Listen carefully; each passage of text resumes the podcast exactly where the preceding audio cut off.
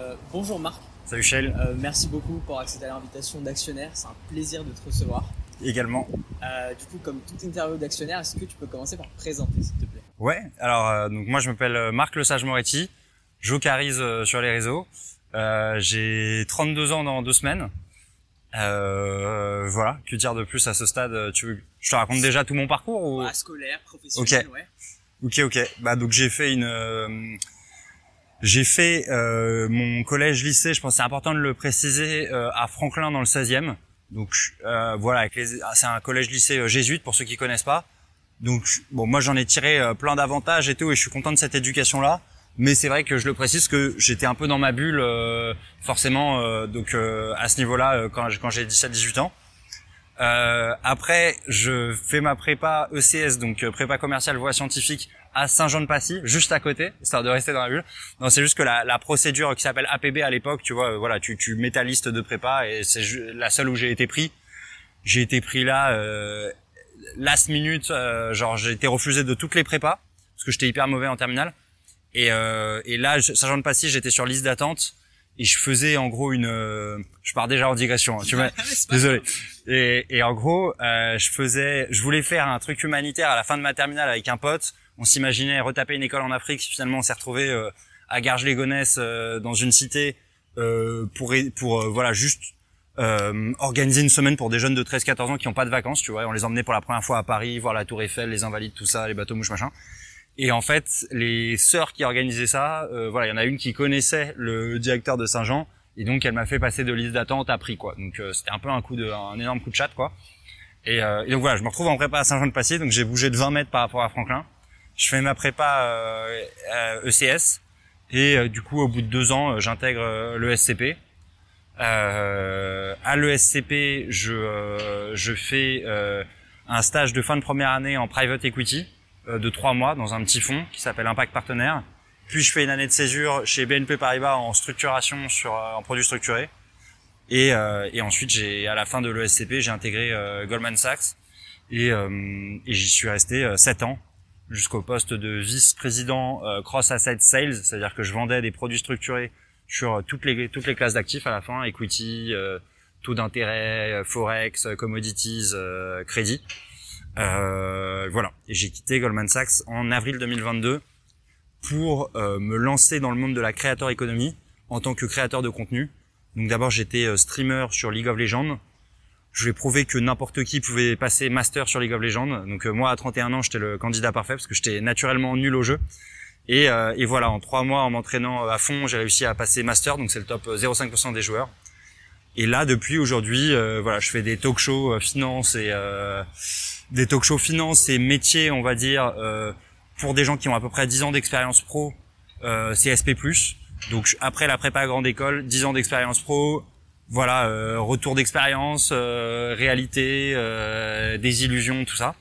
Euh, donc ça c'est le talk show que je fais le lundi et euh, le jeudi je fais un peu de gaming. euh, en ce moment je suis sur Zelda. voilà. Euh, tu, tu dis que tu n'étais pas hyper impliqué dans la vie associative euh, en école Ouais. et que tu voulais vite prendre ta carrière professionnelle en main.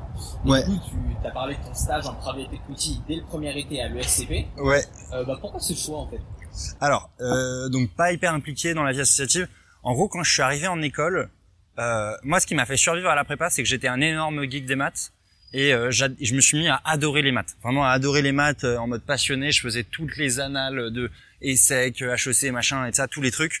Et euh, quand j'en avais une magnifique, je, les mecs me voyaient sortir de ma grotte en mode ESSEC 2003, super millésime, machin. j'adorais ça. Et en fait, euh, quand je suis arrivé en école, euh, déjà, en fait, à la fois, il y a plus aucun cours qui m'intéresse, donc je suis complètement perdu. Et je me dis ah mais en fait, ce que j'ai kiffé, c'était le chemin pour arriver à mon objectif et c'est pas l'objectif. Euh, donc premier problème. Et euh, donc je suis plus challengé intellectuellement par rien. Et à côté de ça, mes parents m'avaient dit bon maintenant, euh, voilà, on te paye, euh, ce qui était déjà énorme, hein, ils me payaient mon loyer et mon école, mais ils m'avaient dit pour tout le reste tu te démerdes quoi. Donc en fait, du coup, j'ai décidé à ce moment de devenir euh, prof de maths en classe préparatoire. Donc j'étais prof de maths euh, dans un, un truc qui s'appelait Optimal Prépa qui appartient au groupe IPSUP et j'avais deux classes de 15 élèves, tu vois, euh, auxquels je donnais des cours. Euh, mais ce truc-là, donc c'est des cours de soutien de deux heures à des classes de 15 élèves. Donc j'avais euh, quatre heures de cours par semaine, plus des copies à corriger, des réunions de profs, du démarchage pour la boîte et ça. Ce truc-là me prenait à peu près 10 heures dans la semaine, quoi. Plus euh, le foot, j'étais assez investi dans le foot et tout. Euh, entraînement le lundi, match le jeudi, tout ça, plus un autre entraînement parfois dans la semaine et ça. Enfin, prenait pas mal de temps, plus des tournois à Barcelone, à Milan, bref. Tout ça pour te dire que, et à côté, le, moi, mon rêve quand j'étais en prépa, c'est de me dire, dès que j'arrive en école, je me remets à geeker sévère. Donc, il fallait que je reprenne un peu les jeux vidéo et tout. Donc, voilà, il y avait pas trop de temps, trop de place pour la vie associative. Et elle m'inspirait pas trop, cette vie associative, en fait. Le, le délire de, tout le monde s'invente une vie, se met un pull à capuche et se croit cool parce qu'ils sont des, bons, des bandes de 15 contre 1 à bully des gars, euh, c'était pas mon délire, quoi. Donc moi, j'étais plus euh, le mec du mauvais côté qui se faisait bully, tu vois. Et, euh, et donc ouais, en vrai, euh, alors certainement, je suis passé à côté du truc, tu vois. J'ai certainement mal compris euh, l'esprit de l'école et tout. Mais c'est vrai que ouais, je suis pas en école, je suis pas spécialement intégré et tout ça. Et, et à la fin de la première année, donc je, le truc qui me paraissait un tout petit peu plus technique que le reste, c'était la finance. Mais à ce moment-là, on faisait que de la finance d'entreprise, qui reste quand même très léger en termes de, enfin mathématiques en tout cas. Et, euh, et, donc voilà, je croyais que la finance c'était ça en fait, parce qu'on nous avait jamais parlé de la finance de marché. Je savais pas que ça existait la finance de marché. Et donc voilà, donc du coup tout le monde partait faire un échange de deux mois en Argentine, machin, et moi je m'étais dit, vas-y, j'ai quand même envie de commencer à, à me chauffer là. Euh, donc euh, voilà, donc je, je, vais dans un fonds de private equity. Euh, C'était assez intéressant, tu vois, assez intéressant, euh, mais très relié au business et tout, mais il y avait pas beaucoup de maths, quoi. Donc euh, je sentais que c'était pas assez matheux, j'étais pas assez dans mon monde, pas assez dans mon jeu vidéo. à partir de 16-17 heures, je commençais à regarder l'heure en haut, à me dire putain, quand est-ce qu'on se barre, quoi. Donc intéressant, mais pas assez pour me driver toute la journée, quoi. Et pendant tes études, il y a aussi l'épisode de BNP et BNP qui vient à l'ECP et qui fait un test de logique pour un stage en produit structuré. Mm. Et tu pas éligible et malgré tout tu insistes et tu décroches le stage. Et est-ce que tu penses que ce culot a été nécessaire et est-ce qu'ils le font encore euh, aujourd'hui? Ouais, c'est ça. Moi, euh, donc euh, effectivement, au moment où, où BNP Paribas dit on va faire passer des tests de logique et de finance, deux tests sur 10 points, il fallait avoir genre plus de 8 sur 10, je crois, ou deux pour pour passer le truc. Euh, ils disent on va faire ça à l'ESCP, mais ça sera que pour les étudiants euh, qui, qui sont euh, qui ont fait Supélec et qui sont en double diplôme avec l'ESCP, mais qui ont fait une prépa ingénieur et tout ça quoi. Et donc moi, euh, voilà, je venais de découvrir la finance de marché. À ce moment-là, je suis en deuxième année sur le campus de Londres et ça commence à bien m'exciter ce truc-là. Et, euh, et donc je dis à la RH, bah let's go, moi je viens et tout. Euh, j'ai pas fait d'ingénieur, mais je suis prof de maths. Je pense qu'en en maths j'ai un gros niveau quoi. Elle me dit ah non, pas de pas d'école ingénieur, pas de pas de truc quoi. Et en fait, moi ça m'a franchement il y a un truc qui me rend fou dans ma vie c'est quelqu'un qui me dit tu, tu, ne peux pas faire ça tu vois. Tu n'y arriveras pas euh, en te donnant une en posant la limite tu vois. Euh, je pense que sur lol pareil quand je suis passé master et qu'à 31 ans j'ai dit je vais passer master il y a plein de gars qui m'ont dit c'est impossible t'as 31 ans t'as pas assez de réflexes tu ne peux pas faire ça. Et moi je pense que c'est un truc qui me trigger ça me rend zinzin. Et du coup ouais je me suis pointé et j'ai dit voilà euh, bonjour Marc Le Sage Moretti je vous ai envoyé un mail vous m'avez dit de pas venir j'ai décidé de quand même venir donc un peu euh, en dépit, elle m'a donné euh, les deux tests. Et ouais, j'ai passé les tests. Et quelques mois plus tard, l'équipe de structuration qui arrêtait pas de voir des ingénieurs, il y avait pas, ils étaient bons les ingénieurs, mais ils voyaient pas de gens avec qui ils avaient un fit. Et donc ils ont dit au RH, allez montre-nous même les épiciers, montre-nous même ceux qui ont fait une école de commerce. Donc là, du coup, je me retrouve en entretien avec eux parce que j'avais passé les tests et ça se passe bien. Et en fait, j'étais, je suis le premier mec d'école de commerce qu'ils ont pris chez BNP dans cette équipe de structuration, qui est l'équipe de structuration dédiée à toutes les équipes de vente. Donc pour ceux qui ne le savent pas, euh, structureur, c'est le gars dans une salle de marché qui fait, euh, qui crée les produits dérivés et qui les price. D'accord? Nous l'expliquer simplement? Ce qu'est un produit structuré? Ouais. Alors un produit structuré, euh, c'est en fait un mélange de plusieurs options, plusieurs composantes financières dans un package qui, euh, dont le rendu final est assez facile enfin assez simple à expliquer. Et euh, en fait, c'est un mélange de plein d'options qui sont complexes, mais le rendu final euh, est assez simple à expliquer et euh, se vend à des clients retail en général. Donc, type un exemple de produit structuré, c'est pour dans 5 ans, tu achètes un zéro coupon qui est discounté, donc avec des taux à 5% par an, on va dire le zéro coupon il coûte 75, et tu achètes une option, un call à la monnaie sur l'Eurostox qui coûte 20, et donc ça fait 95 et tu prends 5 de marge et tu vends ce produit-là à 100. Donc le client paye 100 et dans 5 ans, il récupère 100% de son capital. Ça c'est le zéro coupon. Plus il récupère la performance positive de l'Eurostox. Ça c'est le call euh, de 20. Et la banque a pris 5 de marge. Voilà. Un exemple euh, un exemple un peu du produit structuré le plus vanille euh, qu'on puisse faire. Voilà. Euh, du coup, tu as travaillé dans des grandes structures. On parlait de Goldman Sachs, une des grandes banques du monde, et euh, tu as aussi travaillé dans des fonds de private equity plus petits. Est-ce que tu peux nous expliquer les différences de structure ouais. et bah, laquelle tu as fait Ouais. Alors, euh, En fait, Goldman c'est pas si grand. Euh, C'est-à-dire que c'est considéré comme une des meilleures banques du monde parce qu'ils ont les meilleurs euh, ratios ROI, ils ont la meilleure rentabilité en fait. Ils sont que sur les business les plus profitables, tu vois. Mais Goldman jusqu'à très récemment n'avait pas du tout de banque de détail. Euh, Goldman Sachs c'est 35 000 personnes worldwide. Euh, très récemment ils ont développé Marcus, qui est une banque mais quand même pour des clients assez high net worth. Euh, BNP c'est 200 000 personnes worldwide, tu vois. Donc c'est pas du tout euh, la, la, même taille, quoi. Et, et, Goldman a toujours fait hyper gaffe à justement garder cette taille critique euh, sans trop grossir et tout ça. Ils font très attention à ça. Il y a le prestige après. Euh, oui, c'est ça. Après, après, après, il y a le, il y a, il y a le prestige dans le monde de la banque. C'est vrai que voilà, beaucoup euh, considèrent Goldman comme la, comme la meilleure banque. Voilà, il y a une rivalité qui est certaine avec JP Morgan, Morgan Stanley qui est un peu derrière top 3. Bon voilà, ceux qui sont chez JP diront que c'est JP les top 1 et ceux qui sont chez Goldman diront que c'est Goldman les top 1. Mais globalement, voilà, je pense que pas mal de gens sont d'accord pour dire que ce sont les deux meilleurs euh, en termes de, de, de rendement, de, de, ratio, euh, de rentabilité.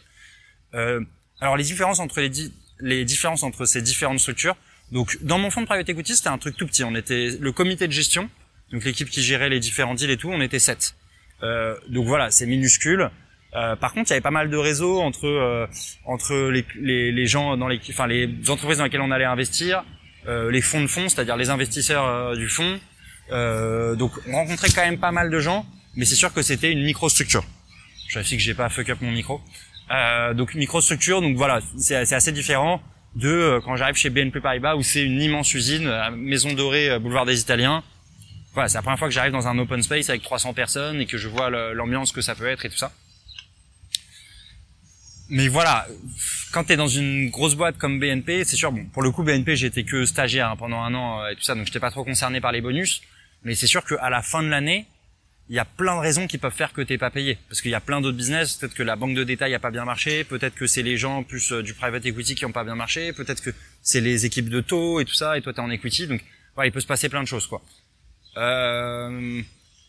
Chez Goldman, c'est vrai qu'il y avait ce focus de rentabilité que j'ai pas senti euh, chez BNP, euh, ce focus vraiment de performance tout le temps, quoi. Tout le temps faire plus, tout le temps faire plus. C'est-à-dire que à la fin de l'année, tu présentes ton business plan. De base, ton business plan, t'es up 20%, minimum, tu vois. Minimum 50% euh, si tu veux avoir l'attention des, des boss, quoi. Mais tu vas pas présenter un business plan où t'es flat ou alors où t'es up 5-10%, quoi. Ça, c'est pas possible. Donc, donc voilà, c'est notre mentalité à l'américaine. Euh, et moi, un des trucs que j'adore chez Goldman Sachs, euh, qui peut paraître bizarre, hein, mais en fait, Goldman, il se vit, il se force à virer minimum 5-10% de leurs effectifs chaque année. Ok? Et donc en fait, du coup, il y a tout le temps un turnover. Ils se disent, bah, sur 100 personnes, on a forcément 5 à 10 qui sont entre guillemets les derniers de la classe ou qui sont moins motivés, qui veulent faire autre chose et tout ça. Et en fait, grâce à ça, tu as chaque année, qu'il pleuve ou qu'il vente, une promo de 300 personnes d'analystes, tu vois, première année, euh, worldwide. Et donc en fait, t'es dans cette promo-là, les mecs qui ont fait le summer ou qui sont rentrés en off-cycle et tout ça. On est tous à New York pendant un mois et demi. On est avec les mecs de Hong Kong, euh, d'Australie, de New York, de machin, de Chicago. Euh, tu te fais masse de potes et tout, c'est trop cool. Tu te fais tous les rooftops de New York comme ça pendant un mois et demi.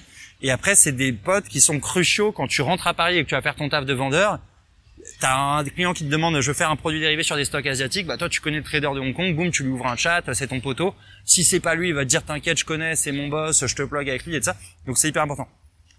Là où chez BNP Paribas, quand je suis arrivé, donc en 2013, on est on est deux ans après la crise des États souverains de 2011 et tout ça, euh, les embauches sont frisées depuis des années. Il y a que des stagiaires et des VIE et des CDD et le plus jeune embauché, il a 30 ans, tu vois. Moi, j'avais 22 ans, on me dit, ah, tu vois, bah, lui, c'est le, junior, tu vois, qui a 29, 30 ans, tu vois. Et t'as le mec qui a son 12e stage, 15e VIE, qui est là, qui est un peu plus, et de ça. Donc, euh, ouais, c'est un autre délire. Donc, moi, je trouve ça extrêmement sain que euh, les boîtes américaines se forcent à virer euh, et à avoir un turnover, quoi. Et à toujours avoir ce continuum générationnel. T'as chaque année une promo de 300 personnes. Quand t'arrives, parce que c'était ça le problème chez, chez BNP, moi, que j'ai eu, c'est que j'arrive à 22 ans, bah, entre moi de 22 et le mec de 30 ans, il y, avait que des stagiaires, des VE et de ça, mais il n'y a, pas vraiment cette transmission de savoir, parce que le gars de 30 ans, voilà, il, va pas prendre une binouse avec toi tous les soirs si t'en as 22, il, voilà, il est marié, il a peut-être des enfants, il a, enfin, il a un autre lifestyle, euh, pas tous, hein, mais bon, voilà. Donc c'est différent. Donc euh, moi, je trouve ça, le continuum générationnel dans les banques, je trouve ça hyper sain. Et pour rester justement dans l'idée, voilà, de l'ambiance, etc. On entend souvent parler de Goldman comme si c'était presque une secte quoi. Je l'ai déjà entendu. Euh, et du coup, est-ce que c'est vrai? Est-ce qu'il y a quelque chose de, de très particulier chez Goldman Sachs? Ou est-ce que c'est vraiment juste un mythe qui est entretenu par euh, les personnes qui travaillent là-bas? Ouais. Comment tu l'as ressenti toi? Alors, il y a, y, a y a ce que je peux dire et ce que je peux pas dire, mais euh, je pense que ce qui est certain, c'est que il y a une manière très particulière de voir les choses. Euh, il y a une culture du secret qui est évidente, ça c'est vrai. Euh, mais il y a euh, surtout un melting pot. En fait, une autre chose qui m'a choqué euh, chez Goldman par rapport à BNP, c'est euh, la, la, la, différence des profils. Tu vois, euh, chez Goldman, t'as, il y a, y a de tous les profils. D'accord, il n'y a pas, il y a pas, tu vois, dans les banques françaises, souvent, c'est pas propre à BNP, c'est plus propre aux banques françaises. Souvent, t'as que des centraliens, des polytechniciens, HEC, ESSEC, ESCP, Dauphine, EM Lyon, EDEC, tu vois, mais t'as que les mêmes écoles, que des gens qui réfléchissent pareil, qui ont fait les mêmes concours, qui viennent des mêmes milieux et tout ça, tu vois. Chez Goldman, t'as des gens, t'as aucune idée en fait des écoles qui sont faites. Il y a un truc que je dis souvent, c'est que chez BNP, quand on me présentait les gens, on me disait, tu vois, lui là-bas, c'est un EDEC, ou lui c'est un Audencia, ou c'est un HEC ou un X, tu vois. Chez Goldman, jamais j'ai entendu ça. On me disait, tu vois, lui là-bas, 15 millions de PNL l'année dernière. Lui là-bas, 50. Maxi Star. Et, ça. et donc en fait, le, ce qui était beaucoup plus sain, de mon point de vue, c'est que le mec, on le jugeait, certes, sur combien de bif il avait rapporté à la banque, mais l'année dernière. On le jugeait pas sur la note qu'il avait eu en maths, et j'adore les maths, hein, c'est pas le problème, mais la note qu'il avait eu en maths à 18 ans, euh, il y a 10 ans, tu vois, genre, on le jugeait plus là-dessus. Et, euh, et ouais, donc du coup, j'ai eu des conversations chez Goldman qui auraient paru lunaires dans une banque française, tu vois.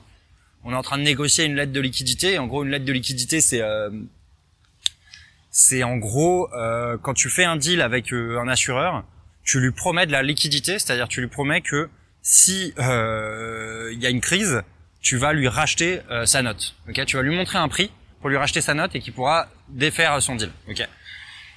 Et les questions que posait le big boss, c'est est-ce que j'ai le droit d'écrire dans la lettre que euh, mon bid il est égal à zéro? Tu vois, je montre un prix égal à zéro. Donc on disait bah non, vais pas, pas montrer un prix égal à zéro, c'est voilà. Et il disait ok, qu'est-ce qui se passe si je signe pas la lettre? Il fait What happens if I don't sign the letter? Et en fait, la big boss du légal, elle répondait tout calmement à toutes ces questions, tu vois, mais calmement, en mode euh, en mode OK, uh, if we don't sign the letter, uh, best case scenario, we are uh, blacklisted by all the French clients. Worst case scenario, uh, we are blacklisted in all Europe. We can't do this business ever again. OK, OK, let's find a solution to, to sign the letter. Mais le gars, en fait, a un arbre de probabilités et de possibles dans sa tête et il regarde toutes les options, tu vois. Là où dans un raisonnement français, que des gars qui réfléchissent pareil, tu vois, tu vois, on va être en train de signaler sur le dernier paragraphe et tout ça. Voilà, c'est un exemple. Il y en a plein d'autres, tu vois, sur la mentalité américaine versus la mentalité française, quoi. Un autre gros exemple, je trouve, de différence entre les deux, c'est les Français très perfectionnistes. Tu vas jamais sortir une plateforme tant que la plateforme n'est pas parfaite. Les ricains, ils te sortent une plateforme, c'est une bêta de la bêta, c'est une bouse, tu vois. C'est une bouse, ils te la sortent. Euh, tu vois, moi j'ai été vachement involved en fait sur développer en gros une plateforme de pricing qui était en gros l'Amazon des produits structurés, c'est-à-dire euh, créer une plateforme où tous les clients en B2B peuvent cliquer pour leurs clients. Tu vois, ils sont en le banquier privé, il est en meeting avec son client. Il dit OK, tu veux quoi? Un autocall sur euh, Saint-Gobain, clac clac clac, il le price en live et il peut trader. Il y a la term sheet qui sort et tout ça et il peut trader en live pendant son meeting, tu vois. Ou au moins montrer un prix à son client et avoir un prix indicatif et ça. Et ce truc-là, honnêtement, quand on l'a sorti, la plateforme s'appelle Marketplace, euh, c'était une boost totale, tu vois. Mais c'est juste que les ricains, ils sont comme ça. Ils sont en mode, on sort le truc, on va collecter du feedback, boum, boum, boum, ça va être itération après itération après itération. Et du coup, en fait, ils vont beaucoup plus vite, même si au début, c'est casse-gueule, parce que tu communiques sur tous les réseaux, on a sorti une bombe et ça, mais c'est les ricains qui te créent des Facebook, tu vois. C'est les ricains qui te créent des plateformes comme ça, parce que justement, ils ont, ils y vont au culot, comme ça, ils te balancent le truc, et voilà. Donc voilà, bon, j'ai beaucoup parlé, mais pas mal de différences, je trouve, dans les mentalités, ouais. Enfin, c'est même très différent, je trouve, euh, Est-ce que tu peux nous parler des grades et donc euh, des salaires au sein d'une banque euh, comme ouais. Goldman Sachs? Alors, euh, donc dans les banques américaines en France, il faut savoir que donc je commence par les salaires. Euh, ils ont euh, augmenté tous leurs salaires récemment, d'accord, suite au Covid et à la grande démission. Euh, voilà, on se rend compte que les, les générations d'aujourd'hui, c'est plus dur de les attirer. On peut pas les attirer juste avec un salaire, comme c'était peut-être le cas de nos parents.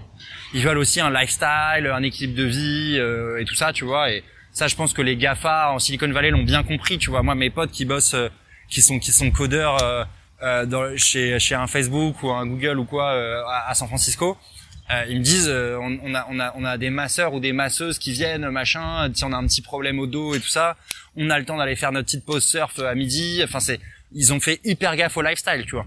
Ils sont pas forcément en mode toujours plus sur les salaires. Donc, suite à cette grande démission, en tout cas, enfin, au, fait que ça soit plus difficile d'attirer, euh, bah, ils ont augmenté leur salaire encore plus. Donc, euh, dans, chez les boîtes américaines en France, on est autour de 80 k de 80 85 k euros de fixe euh, en, en première année, ce qu'on appelle analyste première année. Je vais parler des grades juste après et euh, des bonus entre euh, autour de 30K euros à peu près. Donc total compensation à 110K euros, plus plein d'autres avantages. Voilà, il y a la participation. Il faut savoir qu'en France, il y a une obligation légale euh, des boîtes de reverser une partie de leur, je sais plus c'est du chiffre d'affaires ou du résultat net à leurs employés. Mais quand c'est des boîtes qui sont qui ont un, PNB euh, par tête qui est hyper élevé, ce qui est le cas des banques, notamment en France, s'il n'y a pas de banque de détail à côté, et bah euh, la participation elle peut être très très élevée. Et cette participation est complètement défiscalisée. Donc ça ça vient aussi énormément augmenter le salaire. Il y a euh, dans les conventions collectives des banques euh, entre 7 et 8 semaines et demie de vacances à peu près tu les prends pas toutes. C'est impossible de les prendre toutes. Tu es dans une banque américaine avec une mentalité américaine ça tu prends 4 5 semaines. Quand tu es junior plutôt 3 semaines par an. Tout le reste ça va dans ton compte épargne-temps ton compte épargne-temps tu le récupéreras à la fin sur ton dernier fixe. Euh, t'as moi chaque fois que j'allais à Londres t'as des primes d'expatriation. Enfin donc le, salaire, honnêtement, dès les premières années, t'es pas loin de 150K, tout compris. Ok? Euh, Voilà, avec des, parties, enfin la participation c'est bloqué et tout ça, mais bon, si tu comptes tout, t'es pas loin de 150K euros. Euh, ensuite, les grades. Donc c'est vrai que dans les boîtes américaines, alors je crois que les banques françaises ont tenté de copier un peu ce système-là récemment, mais dans les banques américaines, voilà, c'est toujours été comme ça. C'est en fonction des banques, t'es entre deux ou trois ans, ce qu'on appelle analyste, d'accord, sans eux à la fin, analyste en anglais. Euh, ce qui a rien à voir, faut pas comprendre avec ce qui est un analyste financier avec un E, c'est-à-dire quelqu'un qui est un expert euh, d'un domaine euh, en macroéconomie, en recherche et tout ça, l'expert du cuivre, du pétrole, d'une autre classe d'actifs ou quoi. Donc t'es le grade d'analyste pendant 2-3 ans. Ensuite tu passes associate. Et donc on dit que c'est un système up or out, quoi. C'est-à-dire qu'à chaque fin d'année, t'es, on voit si tu montes ou si tu sors ou si tu sors de la boîte, quoi.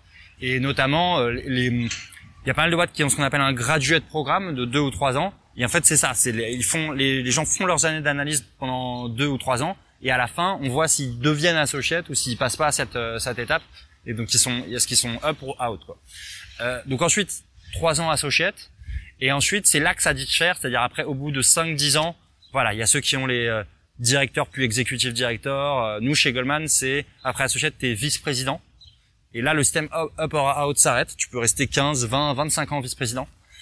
Euh, l'étape d'après, c'est managing director plus partner. Voilà. Et au niveau mobilité, pardon, mmh. euh, plus simple du coup de gravir les, gravir les échelons sur une structure américaine ou plutôt française? Il n'y a pas de différence. Tu parles mobilité en interne ou tu parles des échelons euh... ouais, interne, interne. Ok, mais c'est pas mobilité entre les différents hubs, euh, entre Paris, New York et tout ça? Non, non, pas forcément. Ok, d'accord, d'accord. Euh... Bah, les boîtes américaines, c'est très méritocratique, honnêtement. Euh, après, il faut pas se leurrer, euh, comme dans tout, euh, que ce soit dans le sport, euh, dans le e-sport. Moi, j'en suis témoin, dans le dans l'influencing, dans ce que tu veux, et dans la banque aussi. Il y a une grosse partie de réseau. D'accord? moi, je dis souvent, c'est un peu la mafia. C'est sûr qu'il faut être pote avec les bonnes personnes. Ok? Et c'est sûr que, voilà, moi typiquement, j'ai un profil où je pense j'ouvre un peu trop ma gueule trop souvent. Ça plaît pas toujours à tout le monde. Tu vois, tu peux pas si t'as un caractère comme moi très authentique à dire ce que tu penses et tout ça et à ouvrir ta gueule, ça ça va pas fitter forcément avec tout le monde. Euh, donc voilà. Mais très, très méritocratique. Donc euh, il y a une part de mérite incontestable. Euh, dans une boîte américaine, tu fais 15, 20, 20 millions de, de PNL. Tu vois, t'es un vendeur qui, qui, fait 20 millions de sales credits euh, en dollars par an sur une classe d'actifs où c'est compliqué tu vois, bon, même si tu ouvres trop ta gueule, euh, tu fermes la gueule de tout le monde quand même, tu vois, à la fin de l'année. Et ça, enfin voilà, c'est quand même, c'est quand même des boîtes qui sont orientées, focus rentabilité. Donc un mec qui rapporte les sous à la maison, on pourra dire ce qu'on veut, ce gars-là va monter. Euh, il y a un moment où c'est incontestable, tu vois. En gros, si tu veux, t'as le stade où t'es trop en dessous. je sais pas, t'es à moins de 10 millions de revenus, tu fais 5 et ça, t'es un petit vendeur. Euh, t'as le stade. De toute façon, c'est ce que je dis, c'est pas des données confidentielles. Hein. Il suffit que vous divisiez euh, le, le nombre de têtes. Euh, enfin, vous avez dans tous les rapports annuels, vous pouvez regarder le, le PNB de la banque sur l'activité salle de marché divisé par le nombre de personnes qui sont en front office. Donc, vous savez que le quel est le, le PNB rapporté par le sales moyen. En général, on est entre 5 et 10 millions. Donc voilà, 5 t'es petit, on va dire dans la zone entre 5 et 15, ça dépend. Et c'est là que la politique est importante. Et au-dessus de 15, tu fermes la gueule de tout le monde aussi, tu vois. Donc, euh, donc, euh, donc voilà. Donc je pense que il y a du réseau, mais il y a quand même beaucoup les chiffres qui parlent d'eux-mêmes, quoi. Et c'est pour ça que je pense que en structure française, je dirais que c'est encore plus le réseau qui compte, encore plus être copain avec les bonnes personnes pour monter. Okay. Mais c'est un sentiment, peut-être peut je me trompe. Ouais. D'accord. Euh, récemment, on a vu les complications sur le secteur bancaire. Euh, il y a eu euh, SVB, First Republic, et euh, il y a certains analystes à Wall Street qui pensent qu'on va se retrouver dans un monde où il n'y aura plus que des méga banques et qu'on n'en aura plus, voilà, les petites, les SVB, First Republic. Qu'est-ce que tu en penses? Ouais. Alors, moi, moi, je pense que la, la banque c'est hyper cyclique. Ok? Pourquoi? Parce qu'en fait, le principe de la banque, c'est de surfer sur les différents cycles. Okay donc sur le cycle immobilier, cycle internet. Euh, là, il y a eu récemment d'ailleurs, je suis bien placé pour le savoir, la bulle de la créateur économique qui est redescendue et tout ça. Donc la banque, en fait, de par son activité, elle arrive toujours à surfer sur des cycles. Donc là, on a vu le cycle des Gafa aussi. Euh, enfin, les, les boîtes de texte sont quand même bien cassées la gueule post-Covid et tout. La banque, de par son activité, elle, est, elle, elle surfe sur ces cycles en fait, et donc ça fait de la banque une des activités la plus cyclique qui soit. Euh, dans ces cycles, systématiquement, quand on est dans un cycle euh, baissier, euh, un cycle bear, euh, bah il y a des banques qui retrenchent, qui retrenchent du business et tout ça. Moi, je l'ai vécu quand j'étais chez BNP Paribas en 2013. J'ai vu le rachat des books de Cassib, du Crédit Agricole, euh, qui revendaient toutes leurs pauses euh, de, de dérivés actions. Ok. Quelques années plus tard, ça a été le cas de euh, de RBS, ok, Royal Bank of Scotland. Euh, il y a eu, je crois, euh, Royal Bank of Canada aussi. Enfin, et, donc c'est systématique. Et, donc oui, à chaque fois que on est dans un moment un peu de crise, et c'est le cas en ce moment, où voilà, c'est pas euh, c'est pas la fiesta en banque actuellement, c'est clair. Euh, et bah oui, il y a, une il y a une il y a, y a une sorte de de il y a des acteurs qui bouffent les autres quoi. Et moi dans les dans les bons moments, enfin sur les produits structurés, dans les bons moments, dans les appels d'offres, on était 25, 25 banques qui sont dessus des banques chinoises, brésiliennes, de partout quoi. Donc les gens repartent, euh, tu vois, comme comme au, comme au début quoi. Donc euh, je je pense pas. Moi je pense que c'est juste des cycles. D'accord. Et, euh, et pour revenir justement, voilà, c'est dans ces, ces périodes-là que je pense qu'il y a beaucoup de stress sur ces petites banques, etc. Et ouais. opérations. Est-ce que tu as des, des anecdotes à nous raconter? Je sais pas, ça peut être un moment de gros stress ou des périodes hyper compliquées ou même l'ambiance en salle des marchés, un, quelque chose qui t'a marqué toi? Euh, alors, moi, dans ce qui m'a marqué en salle, c'est quand je suis arrivé chez Goldman. Euh, donc j'ai été formé par l'ancien stagiaire. J'ai raconté euh, cette histoire, mais j'étais formé par l'ancien stagiaire et en fait, euh, si tu veux, les, deux stagiaires de la, salle, donc il y a le stagiaire, moi j'étais le stagiaire du, j'étais le stagiaire des obligations convertibles, des produits structurés et des flots dérivés, et l'autre stagiaire était le stagiaire du cash equity. Euh, et nous deux, en gros, on devait prendre. Il y avait une assistante, mais l'assistante souvent était en ligne et surtout elle était là pour le partenaire et pour prendre les appels du partenaire. Et nous deux, on devait prendre tous les appels de toute la salle. Euh, et la règle, c'était qu'il fallait pas laisser sonner le téléphone plus de deux, deux tonalités. D'accord? Première tonalité, je regarde si le gars le prend. Deuxième tonalité, c'est-à-dire qu'il le prend pas et tu le prends. Donc déjà, je me dis, ok, c'est quand même assez différent de ce que j'ai connu chez BNP. Où on me demandait juste de faire mes prix et de faire de la structuration. Là, assez vite, je me rends compte que le taf de BNP, je l'avais, ça, y a pas de problème, mais c'était 20% de mon job, quoi.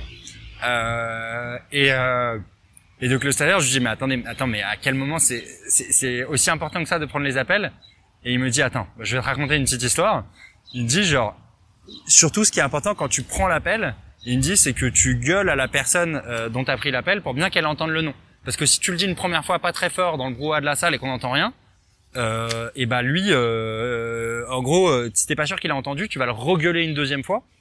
Et là, la deuxième fois, bah, s'il avait entendu la première, il va dire bon, c'est bon, arrête de me le gueuler 15 fois quoi. Donc bref. Donc lui, c'est la fameuse anecdote où il y a un mec qui l'appelle, qui lui fait, il fait Hi man, it's Jason Morse. Et il fait Jason who? C'est Jason Morse. Il dit Can you spell it? Le gars répond pas. et donc il fait OK. Donc là, il, il, se met en mute. Il fait j'y paye à Jason Morse pour toi. Et donc là, l'autre, il est, il est, il est au téléphone avec son client et ça, et donc il fait, il est en train de parler avec son client, il fait, ouais, Henri, attends, il fait, attends, attends, excuse-moi, là, mais, il se met en mute, il fait, il y a Jason qui? et le gars, il fait Jason Morse, et il fait, ah, Jason Morris, ok. Donc là, ok, très bien. Donc JP, c'était un big dude dans la salle. Je prends son call, lui le stagiaire, il transpire un peu, il se remet à ses activités tranquillement. Et euh, là, il y a le partenaire qui sort et qui fait Antouf, tu peux venir dans mon bureau, s'il te plaît? Et il dit mec, Jason Morris, c'est un big boss du trading de Londres et de ça, ou, ou des US, je sais plus. Tu peux pas pas comprendre son nom au téléphone.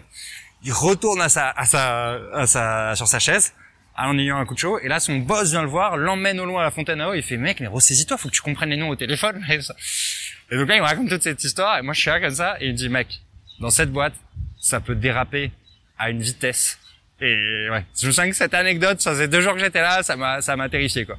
Mais, voilà, je pense que hum, c'est aussi, euh, c'est assez formateur, tu vois, le stage, euh, c'est pour dire, tu, tu, pars de tout en bas, tu vois. C'est vrai qu'au début, moi, mon taf, c'était de décrocher les téléphones, tu vois. Décrocher les téléphones, aller chercher les sandwichs et les cafés, tu vois. C'est les premiers trucs sur lesquels j'ai été testé. Mais, euh, mais voilà, si, je sais pas, si tu sais pas euh, retenir euh, qui, euh, qui est juif, donc qui peut pas prendre de viande, qui a une allergie au, à je sais pas quoi, qui truc, qui veut tel café avec de la crème, ça. Enfin, c'était mon boss, quoi. Je devais, c'était mon job, pardon. Je devais retenir tout ça, tu vois, et, et, et bien le faire, tu vois. Et du coup, justement, j'allais en venir à ton quotidien ouais. dans la banque. Euh, quelle était ta charge de travail à Goldman Sachs? Ouais. Alors au début c'était très très élevé. Euh, ça m'arrivait assez souvent de faire des journées entre 14 et 16 heures. Donc tu vois j'arrivais à 7h30 et puis je repartais à... Je pouvais faire des 7h30, 23h30 ouais. Tu vois pour les grosses grosses journées. Euh... Une journée normale on va dire en stagiaire c'était du euh... du 8-22. 8-22 c'était un classique. 8-22, 8-21. Voilà. Ça c'était un classico. Si, franchement à 8 heures, si le matin quand j'arrive à 8 heures, tu me disais ce soir à 21 heures t'es parti, je signe direct. Je, signais direct. Donc, euh, donc ouais. Euh, le temps d'avoir une vie privée euh, Non, non. non. J'ai, euh, non, pendant mon stage j'ai cuté toute la vie privée, tu vois. Euh, je sortais un peu le week-end, tu vois, mais tu pouvais, tu pouvais pas faire la soirée le vendredi et le samedi, ça c'est sûr. Donc euh, voilà, t'en fais une, c'est plutôt le vendredi et tu récupères tout le week-end. Mais c'est sûr que le week-end, c'était pour récupérer, pour mieux taffer euh, après. Mais je voyais ça, enfin, je savais que c'était un moment où j'étais en train d'être testé. C'était très très dur. Je te dis, voilà, je bossais pour trois quatre desks à la fois. c'était très compliqué, quoi. C'était extrêmement dur. C'est-à-dire que pendant combien de temps? Pendant six mois. Ouais. Pendant six mois, pendant l'été, le junior était pas là, donc c'est moi qui faisais tous les trades. Je faisais tout. Je me rappelle d'une journée où j'avais j'avais enfin j'étais done sur huit trades à la fois euh, fallait que je book tout et tout ça enfin j'ai eu des grosses grosses grosses journées mais euh, mais voilà j'insiste vraiment quand je raconte cette histoire sur le fait que je suis content en fait d'avoir vécu ça. C'est ce qui a fait enfin j'ai l'impression que c'est ça qui m'a transformé en super saiyan. Honnêtement euh, après deux ans chez Goldman j'étais hyper hyper fort tu vois. Hyper hyper fort. Parce que j'ai tout fait chez Goldman en fait. J'ai fait euh, j'ai fait le pricing j'ai été vendeur j'ai fait le marketing c'est moi qui faisais les brochures j'ai fait euh, le légal c'est moi qui faisais les onboarding tu vois. Il y a un moment moi au début enfin quand je suis arrivé chez Goldman à Paris il y avait rien tu vois. Il y avait rien. Sur les produits structurés il y avait il y avait il y avait rien. On n'avait pas de trader. C'était moi qui devais vérifier que les dividendes étaient bien marqués et tout ça tu vois. Il y, avait même pas de trader. Pour te dire tu vois. Donc euh, je suis hyper content de ce truc là ça a été hyper formateur et je vois on voyait bien, et d'ailleurs Goldman, ils ont énormément de mal, et les banques américaines sont c'est ça, à embaucher des gars de banques françaises, parce que en fait dans les banques françaises, le PNB par tête est beaucoup moins élevé. Pourquoi? Parce qu'il y a beaucoup plus d'employés dans les banques françaises pour faire la même chose, et donc les gars sont très spécialisés, ils sont très bons dans leur domaine, hein, c'est pas la question, mais du coup dès que ça sort de leur domaine de compétences, ils sont, euh, ils disent ah non ça faut voir avec machin, ça c'est pas, ça c'est, on n'est plus dans mon périmètre là, et ils sont beaucoup moins euh, des merdes du coup, tu vois. Et donc souvent ça se passait pas hyper bien, tu vois, quand on faisait venir, euh, quand on faisait ce qu'on appelle des lateral hires, c'est-à-dire t'embauches pas un junior, ce qu'on appelle, en fait, les juniors, ce qu'on appelle les baby Goldman. Donc les gens qui sont restés chez Goldman et de ça, on dit ah lui c'est un baby Goldman, on sait qu'il a, il a été élevé à la dure chez Goldman, tu vois. Ou une lateral hire, quelqu'un qu'on a embauché après en associate ou en VP, tu vois. Et, et parfois ça peut mal se passer si euh, ils sont, tu vois, plus dans une mentalité euh, très euh, cantonnée à une tâche, tu vois. Euh, et quand tu étais dans la finance, est-ce que tu suivais l'actu? Parce que nous, on fait beaucoup d'actu. Euh, du coup, on se demandait ouais, quel type d'actu est-ce que tu suivais? Ouais. Est-ce que c'était macro? Est-ce que c'était vraiment de l'actu particulier sur les produits structurés? Alors, pas, ouais, c'est ça. Moi, il faut savoir que produits structurés, c'est assez loin les actifs que je traite. Tu vois, je traite de la corrèle, euh, de la vol long terme. Euh, si le smile de corrélation a bougé, faut que je le sache. Tu vois, mais quel actu fait bouger le smile de corrélation tu vois genre euh, c'est bon juste pour pour expliquer aux gens le smile, la corrélation donc euh, le smile de corrélation c'est le fait que quand euh, le marché se casse la gueule en fait tous les actifs deviennent très corrélés d'un coup. Et à l'inverse, quand le marché est plutôt haussier, les actifs sont plutôt décorrélés entre eux. C'est ce qu'on appelle le smile de corrélation.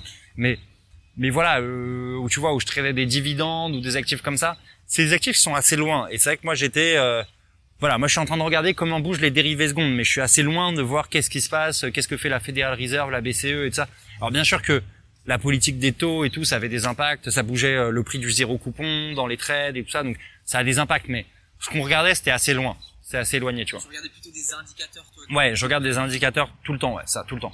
En termes de pricing, j'essaye de d'arbitrer le marché, quoi, de voir un indicateur qui bouge et de me dire ah bah, tu vois, euh, l'indicateur était comme ça, bah. Euh, en fait, c'est assez simple. C'est si l'indicateur est bas, t'as envie de l'acheter, mais dans ton pro, dans les dérivés partiels de ton produit. C'est-à-dire, on se dit, on va être long de, ce, de cet actif-là, et donc je vais créer un produit dont la dérivée partielle est positive par rapport à un, un, un, facteur qui est bas. Tu vois, par exemple, si les dividendes sont très faibles, bah, je vais essayer de m'indexer aux dividendes, et s'ils sont très hauts, je vais essayer de les shorter, c'est-à-dire d'avoir une dérivée partielle négative par rapport aux div dans mon produit. Et après, je vais faire ça sur toutes les composantes et je vais créer un produit en fait qui a toutes ces dérivées partielles par rapport à toutes ces composants. Parce que du coup je dis ah bah c'est intéressant de shorter la corelle d'acheter les divs de shorter la vol longue et d'acheter la vol courte tu vois par exemple tu vois. Et je vais créer un produit qui joue ces quatre thématiques là tu vois. En fait ça qui est kiffant je trouve dans les produits structurés c'est que tu peux faire absolument ce que tu veux. Tu peux créer un truc tu vois qui est un le package final le rendu il est assez simple où t'expliques le payoff parfois il est un peu plus compliqué mais tu peux faire ce que tu veux absolument c'est la liberté totale tu vois t'es pas en train de trader des calls et des puts, quoi. T'es en train de faire absolument ce que tu veux. Euh, du coup, pour parler un peu de, de la fin de ta période chez, chez Goldman Sachs, ouais. déjà pourquoi avoir quitté une telle position pour euh, atterrir bah, dans la créateur économie? Ouais. Et est-ce que tu peux me raconter la scène? Comment t'as annoncé ça euh, Ouais. Euh, alors c'est sûr que voilà, très peu de personnes euh, feraient ça à ma place et l'ont fait. J'ai vu très peu de personnes le faire. Mais c'est vrai que voilà, moi après 7 ans, voilà, j'avais certainement une position qui fait rêver beaucoup de personnes où j'étais euh, extrêmement bien payé. Euh, pour le coup, tu travailles beaucoup moins. Une fois que tu es vice-président, tu travailles euh, c'est 9h 20h ta journée.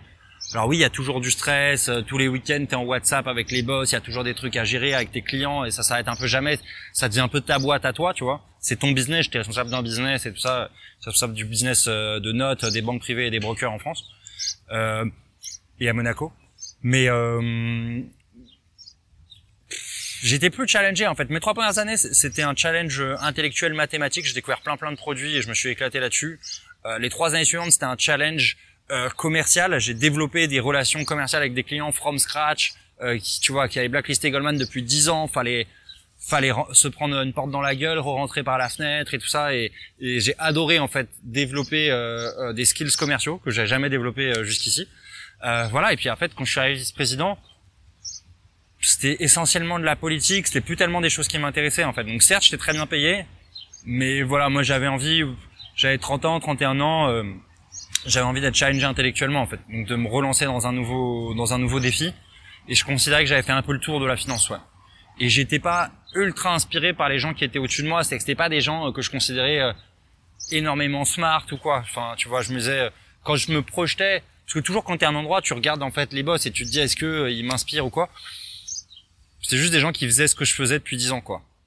Donc euh, ou depuis 5 ans euh, de plus, tu vois. Donc voilà, sans après je dis ça sans mépris hein, mais je pense que la plupart des gens au bout d'un moment surtout dans des banques comme ça, l'unique driver c'est le pognon. L'unique driver est le pognon. Et en fait, c'est marrant parce que c'est dur à concevoir de l'extérieur mais je, connais des gens qui ont, euh, tu vois, plus de 5 millions de patrimoine et qui, qui restent pour l'argent. C'est-à-dire qui, qui se disent, euh, qui, tu leur dis pourquoi tu pars pas et ils te disent bah parce qu'il faut que je, faut que je gagne ma vie là quand même, tu vois. Je, mais ok. Mais donc après, enfin voilà, c'est pas un. Honnêtement, je, dis ça en rigolant, mais je dis pas ça avec du mépris. C'est-à-dire que j'ai aussi connu des gens, euh, tu vois, moi j'avais, il y avait quelqu'un, une meuf qui était hyper brillante et voilà qui avait sa famille en Inde qui envoyait qui envoyait de, de l'oseille à sa famille tous les mois euh, moi j'ai la chance de pouvoir dire ça parce que je viens d'un milieu hyper privilégié mais j'ai pas de parents à charge ou d'enfants à charge et ça c'est pas le cas de tout le monde donc oui euh, l'oseille c'est un truc concret matériel et il y en a qui le font pour ça qui l'assument et très bien très bien pour eux moi c'était pas ce qui me drivait donc euh, j'ai voulu euh, faire autre chose et en fait euh, ça faisait un moment que le e-sport m'intéressait je trouvais ça justement hyper challengeant intellectuellement les jeux vidéo je pense que les jeux vidéo ont une super mauvaise presse euh, en France et sont pas rewardés à leur juste valeur. euh, alors que c'est un truc qui est intéressant. Le marché du jeu vidéo d'ailleurs est en train d'exploser en ce moment. Les grosses boîtes de jeux vidéo, les Tencent et Enco euh, sont en train d'exploser. Donc je pense qu'il se passe un truc là-dessus. Et en fait, dans, enfin les jeux vidéo dans le le berceau, on va dire, de la créateur économie aussi, ça devenait possible d'avoir plein de carrières autour du jeu vidéo et notamment la carrière de streamer. Et en 2021, le code source de Twitch est hacké et tous les salaires des streamers sortent en septembre. On voit qu'il y a des streamers qui gagnent plus d'un million par an alors certes, c'est les revenus de leur boîte, mais c'est que leur salaire Twitch. Faut savoir que tu as plein d'autres moyens de te rémunérer, et notamment ce qu'on appelle l'influencing ou le placement de produits, et c'est ce qui rémunère le plus en fait dans la créateur économie. Et donc ça, bien sûr, c'était pas divulgué. On comprend que c'est possible en tout cas de, de vivre de ce truc-là. Alors bien sûr, du coup, au moment où je me lance dans la créateur économie, c'est le pire moment parce que ça devient l'Eldorado des jeunes. Il y a plein de, de, gosses de 16 ans qui se disent euh, quoi, je peux jouer à des jeux vidéo et gagner des millions, let's go. Donc voilà. Mais moi, mon, mon deal, c'est je me dis, ok, il y a un gros truc qui se passe sur la créateur économie. J'ai envie de comprendre ce qui se passe. Quoi de mieux euh, que de me lancer en tant que créateur directement Best case scénario, ça marche. Euh, je deviens influenceur et je peux faire un peu ce que je veux, c'est-à-dire si le truc qui me fait kiffer, c'est la finance, je fais de la finance. Si le truc qui me fait kiffer, c'est d'étudier les civilisations Maya et Inca, je fais ça. Ou euh, la probabilité d'avoir des extraterrestres, ou ce que tu veux, tu vois. Tout un truc qui me passionne. Je me dis, si t'es influenceur, en fait, ce qui est kiffant, c'est que si ta communauté se dit, ok, on fait confiance à ce gars-là pour que s'il tryhard un sujet, il va nous le faire sérieusement et le rendu qu'il va nous apporter sera qualitatif, tu vois. Tu peux les emmener partout, tu vois. Bon, c'est ma version, c'est ma vision un peu idéaliste de l'influenceur. Et donc je m'étais dit voilà, best case scénario, je deviens influenceur et worst case scénario, je comprends la créateur économie de l'intérieur en étant créateur quoi. Donc après, il me restait juste à trouver OK, t'es créateur mais donc quel est le contenu que tu fais? Et j'avais envie euh, de challenger un peu, un peu par provocation, j'avais envie un peu de de montrer aux gens que les jeux vidéo c'était beaucoup plus que ce qu'ils pensaient. Je pense que la plupart de mon réseau justement euh, sur LinkedIn, les plus de 30 ans et tous les gens que je côtoyais euh, chez Goldman entre autres, voyaient les jeux vidéo comme un jeu de salon, tu vois, un truc de salon où tu chill, euh, t'es en train de jouer à Mario Kart et tu te fais un petit pétard tranquillement. Alors que, alors que il y a toute une dimension extrêmement compétitive dans le jeu vidéo. Tu vois, dans les jeux vidéo, League of Legends c'est 125 millions de joueurs statistiquement, c'est plus dur de rentrer dans une équipe pro de League of Legends que dans n'importe quel autre sport, tu vois. En NBA, en baseball, en ce que tu veux, tu vois. C'est, c'est plus dur. Donc, et en plus de ça, c'est un kiff, tu vois, le jeu vidéo. Donc, plein de gens sont déjà assez bons parce qu'ils kiffent, tu vois. Donc, le niveau, il est encore plus dur à, du coup, aller choper. C'est pour ça que c'est aussi compétitif, tu vois. Donc, euh... Tu retrouves des points communs par rapport à l'ancienne vie, entre guillemets, avec euh, la finance, ouais. les jeux vidéo? Ouais. Pour moi, euh, League of Legends, en fait, c'est un, c'est un calcul d'espérance conditionnelle euh, en live, c'est-à-dire, tu vois, bon, pour ceux qui connaissent pas League of Legends, ça se joue à 55, mais il y a un brouillard de guerre qui fait que t'as pas l'information sur les cinq autres mecs dans l'équipe en face. Donc je sais pas, parfois t'es t'es deux, il y a toi et un de tes potes face à deux gars, euh, voilà, et les trois autres ils sont dans l'inconnu. Toi, les trois autres de ta team, tu sais où ils sont, mais en gros, tu vas te dire, ok, est-ce que c'est un 2v2 Est-ce que quelle est la proba que ça soit un 2v3 J'ai vu le jungler au bot, est-ce qu'il va être là ou pas? Ok. Ça, quelle est la proba que ce soit un 2v3 du coup, quelle est la proba qu'on gagne ce fight? Et si on gagne ce fight, quel est l'objectif qu'on va prendre? Un dragon, un Nashor et ça. Donc quel est le gain associé? Donc il y a une notion de proba qui doit être calculée mais en, quelques secondes maximum parce que tu vas prendre ta décision à la SAP et une, une notion de gain qui est associée à cette proba là. Et donc en fait, ça revient à un calcul d'espérance conditionnelle en live en quelques secondes euh, euh, par rapport à euh, je me rappelle plus les espérances avec un indice, c'est enfin sous-jacent par, rapport à l'information que tu sur la map à un instant donné, quoi. Donc en fait, c'est très très mathématique, quoi. Très très mathématique. Et moi, c'est ce que je voulais prouver. Prouver qu'un papy comme moi à 31 ans, avec très très peu de mécanique, pouvait arriver euh, au top niveau euh, dans le jeu. Et euh, t'arrives à vivre du coup de cette nouvelle vie, de la créateur économie, je pense que t'as l'air bullish du coup sur la créateur économie quand même. Ouais, je suis assez boule. Je suis assez boule. Euh, alors que là, c'est là, c'est vraiment en ce moment la créateur économie. Euh, voilà, c'est sûr qu'il y avait une bulle et que ça, ça se pète un peu la gueule en ce moment. Euh, les boîtes, les grosses boîtes autour de ça, comme un Jelly Smack qui a été une licorne française, euh, euh, se cassent pas mal la gueule en ce moment. c'est compliqué. Twitch, ils sont un peu en galère aussi. Parce que ça coûte énormément de bande passante juste d'avoir ça je regardais les chiffres je crois que ça coûte un milliard et demi juste la bande passante d'avoir tous les streams en live tu vois sur Twitch donc c'est compliqué ils sont challengés par la plateforme Kik et tout ça mais il se passe des choses moi je pense que voilà c'est elle est au début c'est encore une industrie bégayante et tout ça mais je suis assez convaincu que que qu'il y a des, des, gros trucs qui se passent et qui vont se passer euh, là-dessus, qu'il y a des trucs à faire. Ouais. Donc euh, hein.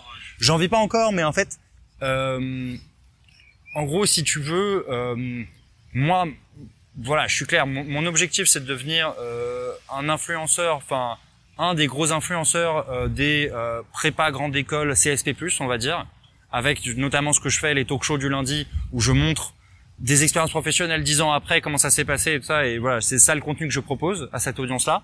Euh, à la rentrée prochaine, là, en septembre-octobre, je fais des conférences dans toutes les grandes écoles, Polytechnique, HEC, ESSEC, euh, Centrale Paris, tout ça, ou dans même Cage, Bordeaux, Marseille et tout ça, enfin voilà, dans toute la France. Euh, je crois que j'en fais 20-25 en tout. Et donc, voilà, je veux intéresser cette, cette audience-là. Et, euh, et, ce qui est cool, c'est que bon, certes, c'est une audience niche, tu vois. Je montre, je montrerai jamais à. Aujourd'hui, je suis dans les 10 000 followers, tu vois. Je montrerai jamais à 1 million. J'ai une audience assez niche. Je vise entre 25 et 50 k, on va dire. Mais je suis persuadé qu'il y a plein de trucs à faire euh, dans l'influencing en B2B. Tu vois. Je te donne un exemple. Euh, demain, euh, les boîtes euh, BNP Paribas se dit, en fait, est-ce que c'est vraiment, est-ce que ça a vraiment un intérêt d'envoyer sur les campus de finance, tu vois, sur les, les, les comment s'appelle là, les, les, forums finance, tu vois, au début d'année dans les écoles, d'envoyer sur les campus deux RH avec un stand BNP, machin et tout ça, tu vois. Euh, ce truc-là, faut savoir qu'un stand comme ça, ça coûte 20-30 k, ok? Juste le stand, plus euh, peut-être des opérationnels qui y vont et tout ça, tu vois si tu vas voir ces gars-là et tu leur dis, OK, au lieu de faire ça, ce que vous faites, c'est que vous passez par un influenceur qui a et l'audience et la crédibilité de son audience, qui va présenter, OK, euh, les nouvelles spécificités BNP Paribas à Hong Kong ou quoi, machin, tu vois. Donc, ça, tu vois, c'est qu'un angle de business, j'en ai plein d'autres dans ma tête, tu vois. Donc, euh, de, en influencing en B2B. Et en fait, le business la créateur économie, il est là, tu vois. Il est pas en B2C, euh, aller voir, aller choper des subs sur Twitch et des, des, trucs sur, tu vois, aujourd'hui, j'ai 200 abonnés sur Twitch, ça me fait 400 euh, balles par mois et je crois que mes vidéos YouTube avec 5-10 000 euh, vues, euh, je fais 100, 150 balles, tu vois. Donc je gagne, non, pour répondre à ta question concrètement, je gagne 500 balles par mois aujourd'hui avec ça. Donc je vis sur mes salaires goldmaniens d'avant, mes économies.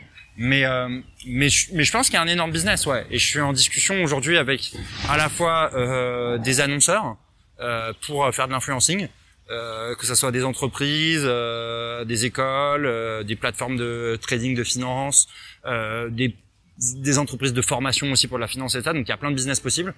Et, et je suis en conversation aussi avec des agences, tu vois, parce que potentiellement j'aurais envie de, de, de scale up sur mon contenu, d'avoir un studio clean, une force de frappe. Et de, les, et de leur laisser aussi le taf de parler aux annonceurs et de moi pouvoir me concentrer plus sur ma création de contenu quoi.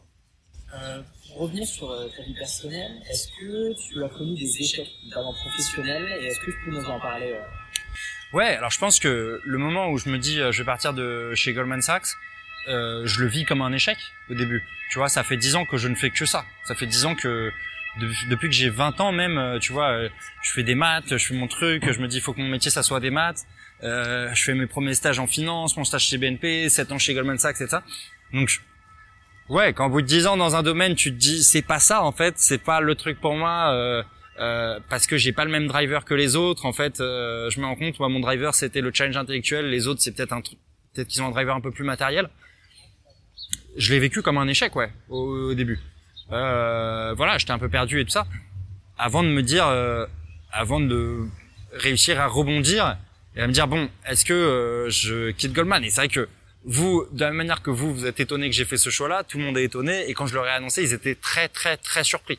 Ok, ça a pris. Euh, on a, enfin, on a parlé pendant de nombreux mois parce qu'ils comprenaient pas en fait ma décision de, de partir. Ils comprenaient pas. Donc, euh, donc voilà. Et en fait, et justement, j'en parlais cette semaine d'ailleurs en stream. Moi, il y a une phrase euh, d'un de mes potes entrepreneurs qui m'a énormément aidé. Et il m'a dit, en fait, quand tu es face à un choix 50-50, il n'y a pas de bon choix. Il y a que des choix qui se rendent bons. Ce qui veut dire qu'en fait, quand tu es face à A ou B et que tu peux pas voir le futur, donc tu sais pas si c'est A ou B le meilleur choix, et vraisemblablement tu as étudié le truc depuis des semaines, des mois et de ça, ça te paraît être un choix 50-50. Bah là, ce qui est cool en fait, c'est qu'on s'en fout de ce que tu choisis. On s'en fout que tu choisisses A ou B en fait. Ça n'a aucune importance. Ce qui compte, c'est si tu prends A, tu regardes plus jamais derrière toi. Tu regardes plus jamais en te disant ah si j'avais pris B, si j'étais resté chez Goldman, putain ça se trouve aujourd'hui je serais MD, partner ou quoi. Enfin, elle me dit, on va se calmer, pas partenaire. Mais et voilà, euh, j'aurais fait une carrière de dingue et je me serais épanoui, j'aurais fait de business et ça. Ou à l'inverse, si j'avais choisi de rester chez Goldman, je serais pas dit putain, mais je suis trop con, j'ai raté le slot sur la créateur économie, c'était maintenant fallait y aller et tout ça, tu vois. Et donc en fait, c'est hyper rassurant de savoir ça. C'est-à-dire que tu t'en fous finalement. Enfin, je parle bien sûr, il y a des choix parfois qui sont nuls, hein, mais quand vraiment le truc te paraît 50-50, il faut te rassurer sur le fait que tu as bien fait ton taf, tu as bien analysé. Moi, j'ai fait une grille quand j'ai analysé mon choix. Euh, matériel, ce que je gagne, ce que je perds des deux côtés. Euh, perso, ce que je gagne, ce que je perds des deux côtés. Et euh, matériel, perso et professionnel, tu vois, ce que je gagne et ce que je perds des deux côtés. Il y a du plus et du moins des deux côtés, tu vois. Donc c'était c'était compliqué. Et au bout d'un moment, tu vas, tu fais ton choix du cœur et surtout tu ne regardes pas derrière toi. Et donc je suis toujours hein, sur la réponse de l'échec, mais euh, je pense que c'est hyper important en fait de. Les échecs, c'est un moment dans lequel t'apprends. Euh, tout est dans... et de toute façon, tout est dans la perception, tu vois. Perception is reality, comme disent les Américains. Quoi. C'est vraiment la manière dont toi tu perçois les choses qui sera la réalité. Euh, et euh, quelle attitude est-ce que tu conseilles à un jeune qui rejoint la, une entreprise en stage ou pour un nouvel emploi? Est-ce que tu as des conseils à lui donner sur le comportement qu'il doit adopter euh, quand il rejoint une nouvelle entreprise? Ouais. Alors moi, mon meilleur conseil pour les pour les pour les les, les jeunes, les juniors, les stagiaires euh, ouais, qui rejoignent une entreprise, c'est et c'est ce qu'un boss m'avait dit euh, chez Goldman. Il m'avait dit euh, assumption is the mother of any fuck up. Et en fait, il disait voilà, faut surtout pas faire d'assumption, faut surtout pas faire de supposition, d'accord? Et ça, c'est le truc genre le plus important. Si tu fais ça, en fait, si t'as si t'as la rigueur intellectuelle de à chaque fois que tu fais une étape, tu passes de A à B, de B à C, et ça, te dire attends, est-ce que c'est vraiment C ou est-ce que c'est C bar, est-ce que c'est C bis, est-ce que c'est C tierce? De vraiment avoir, ne pas avoir la paresse intellectuelle de dire je croyais que ou je pensais que, tu vois. Ça, si, enfin, si tu vas voir un boss, il te dit pourquoi t'as fait ça? Et ta réponse c'est je croyais que, tu te fais mais défoncer. Dans une boîte sérieuse, tu te fais mais ouvrir la gueule. Alors que si ta réponse c'est euh, pourquoi t'as fait ça? Ah bah parce que j'ai regardé la dernière brochure, c'est comme ça qu'ils ont fait, euh, j'ai vérifié avec tel mec et ça. Donc t'as fait ça. Après peut-être que pas de chance, la dernière brochure et tout, euh, oui, mais ça a changé, il y a une loi entre les deux, mais au moins t'as checké chaque étape, t'as checké, il y a aucune paresse intellectuelle dans ton raisonnement, tu vois. Et donc ça, et vraiment ça paraît petit, mais en fait, juste si ce truc-là, de tout vérifier dans chaque étape et tout ça, tu l'as, en fait, et pareil, même chose si tu demandes à un boss, alors, à chaque fois que tu dois faire un truc, bon, faut vérifier, est-ce que t'as pas l'info, est-ce qu'on te l'a pas déjà envoyé par mail, tu regardes tes trucs, tu regardes tes notes, t'as noté ce qu'on t'a déjà expliqué et ça. Puis au bout d'un moment, tu te dis bon non, en fait cette info je ne l'ai pas. Je ne sais. Est-ce que je peux la trouver quelque part? Est-ce que je peux demander à des gars du middle, du back office, du machin? Non, je ne sais pas, je ne sais pas. Voilà, bah là tu demandes au boss. Et oui, le boss quand tu lui parles, toujours t'as l'impression que tu le fais chier. Sera toujours là en mode putain, mais ça, oui, on fait comme ça à chaque fois et ça. Mais je vous promets que vous préférez avoir un oui, on fait comme ça à chaque fois et retiens-le que euh, faire une supposition et que ça soit pas ça. Donc euh, vérifiez si vous n'avez pas l'info. Si vous l'avez pas, vous la demandez. Il y a peut-être des personnes en ressources euh, du middle, du back ou du légal qui peuvent vous aider. Si c'est pas le... ou d'autres équipes, si c'est pas le cas, vous demandez à votre boss, mais vous vérifiez quoi. Euh, pour finir, est-ce que tu aurais un conseil à donner à des jeunes qui voudraient suivre ton parcours et éventuellement accueillir euh, chez Goldman Sachs par exemple Alors du coup, moi j'ai plus atterri chez Goldman, mais oui, euh, juste pour la partie Goldman. Euh, bah moi sur mon parcours euh, et c'est pour ça que c'est encore une fois hein, c'est assez différent euh, des autres et je pense que j'ai pas forcément j'ai des drivers un peu euh, je suis peut-être un peu fou dans ma tête tu vois mais moi mon driver ça a toujours été euh, la passion euh, ce qui vraiment me fait vibrer quoi j'ai suivi ce qui me faisait vibrer et mon secret pour y arriver tu vois la manière dont je suis rentré chez BNP Paribas euh, dans l'équipe de structuration tu vois je savais rien. J'avais eu aucun cours de finance de marché. J'ai pris le Hull et j'ai taffé le, le bouquin de John Hull pour ceux qui connaissent pas options futures et autres dérivés et je suis rentré dans le truc tu vois. Et la même chose que j'ai fait pendant mon stage chez Goldman où j'ai gravi tous les échelons chez Goldman. La même chose que j'ai fait pour passer master sur League of Legends en, en trois mois. À chaque fois j'ai utilisé le même secret. C'est qu'en fait moi quand je fais un truc je drop tout à côté d'accord genre la phrase de Riquin si t'as deux priorités c'est que t'en as pas c'est complètement vrai Tu vois, c'est à dire que moi je sais que j'ai aucune prédisposition je, je suis naturellement assez mauvais d'ailleurs dans tous les domaines et donc, si je tryhard pas comme un malade un truc, je ne vais pas y arriver. Donc, j'arrête tout à côté, oui. Et, et oui, c'est assez égoïste comme manière de voir les choses. Pour mes, mes trois mois où je suis passé master sur League of Legends, bah voilà, ma copine, je lui ai dit, euh, je vais faire 12 heures par jour, 6 jours par semaine. Et donc, euh, et voilà, et ça va être comme ça. Et elle savait que pour elle aussi, ça allait être des sacrifices et de ça. Et elle l'a supporté. Et merci à elle. Mais, mais c'est, voilà, moi, c'est mon secret. C'est, c'est comme ça que il y a jamais de truc que j'ai voulu que j'ai pas réussi à faire. Jamais. Merci. Est-ce qu'il y a un point que tu aurais voulu qu'on aborde et que j'ai pas abordé du coup euh, dans cette interview Ou est-ce que tu penses qu'on a fait le tour? Non, je sais pas. Alors, on n'a jamais fait le tour, mais mais je j'en ai pas comme ça qui me vient. Mais écoute, euh, tu- toutes les questions, je prends toutes les questions. Si t'en as une autre, euh, n'hésite pas. euh, En somme, tout est bon de mon côté. Hein. Ok. C'était bon. Bah, merci beaucoup en tout cas. Bah, euh, merci à c'était toi. un plaisir de pouvoir discuter et échanger avec toi. Merci encore. Merci.